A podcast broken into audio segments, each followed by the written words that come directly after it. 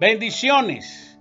Le pido al Señor que los mantenga siempre sanos, fuertes, llenos de fe, llenos de paz llenos de amor en sus corazones. Quisiera hoy tener un momento de compartir la palabra, pero desde un ambiente espiritual, desde un ambiente que nos, que nos conecte con la paz, con la paz del Señor que sobrepasa todo entendimiento. Y dice así en Filipenses capítulo 4, verso 6.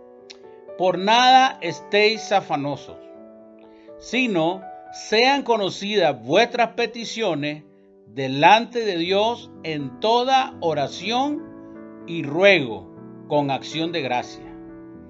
Y la paz de Dios que sobrepasa todo entendimiento, guardará vuestros corazones y vuestros pensamientos en Cristo Jesús.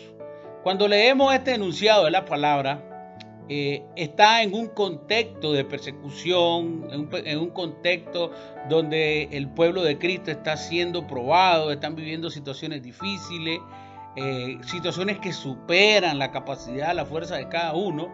Pero sin embargo el apóstol Pablo le dice claramente que no estén afanados, que no se dejen gobernar por lo que está circundando, por el temor, por las noticias, que no se convierta eso en lo que lo controle y lo gobierne. No permitan que lo controle, no permita que lo gobierne, está diciendo el apóstol. Sino, en vez de preocuparse, afanarse, dice, sino sean conocidas vuestras peticiones delante de Dios.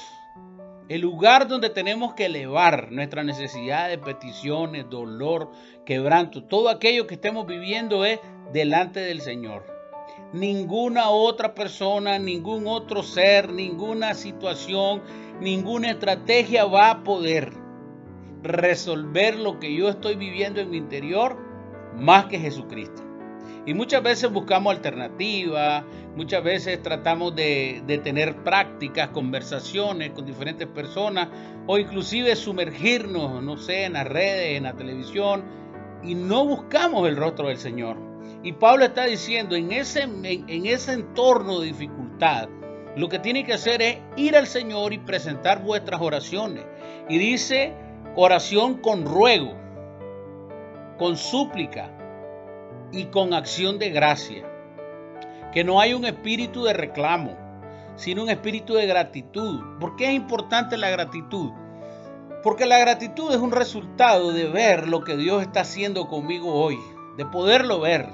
Y por eso muchos debiéramos de estar agradecidos por los ámbitos en que Dios nos tiene de protección, de alimento, de cobijo, de cuidado, porque mis hijos están con nosotros, porque nuestros familiares eh, de alguna manera están desarrollándose aún en medio de todo esto, porque hay personas que han recibido bendiciones en este tiempo.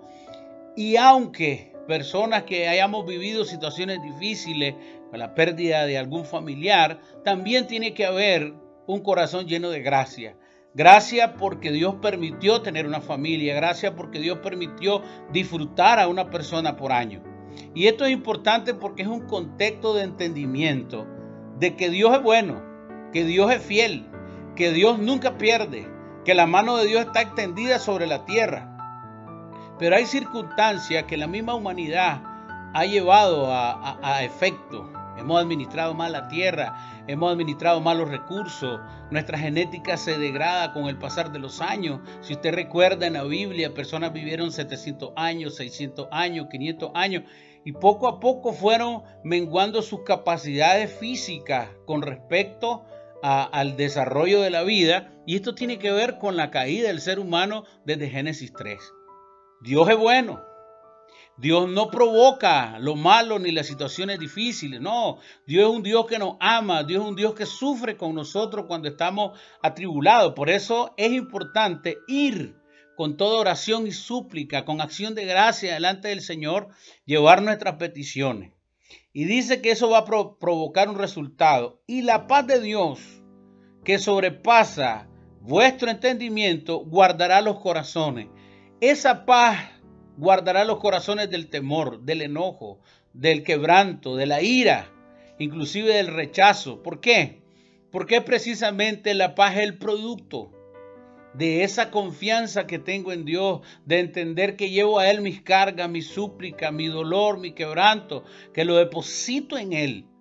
Es entender ese resultado de traer todo al Señor, me provoca una paz, que en medio de la adversidad y la dificultad, yo entiendo que Cristo es el Señor, que Cristo nos salvó, que Cristo nos dio vida eterna y que hoy más que nunca estoy claro que nada, ni la vida, ni la muerte, ni lo alto, ni lo bajo, ni lo profundo, ni ninguna potestad me aparta del amor de Dios.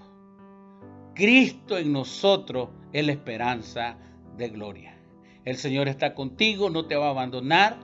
Él tiene planes de eternidad con nosotros. No son planes momentáneos, son planes eternos de un Dios eterno, de un Dios eterno, de un plan eterno.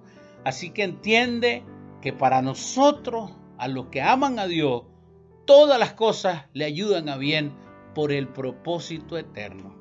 Que Dios te continúe bendiciendo, que el Señor te bendiga y te guarde, que haga resplandecer su rostro sobre ti, que te haga mil veces más de lo que hoy eres, pero sobre todo que lo conozcas cada día más. Te bendecimos. Bendiciones, que Dios los guarde.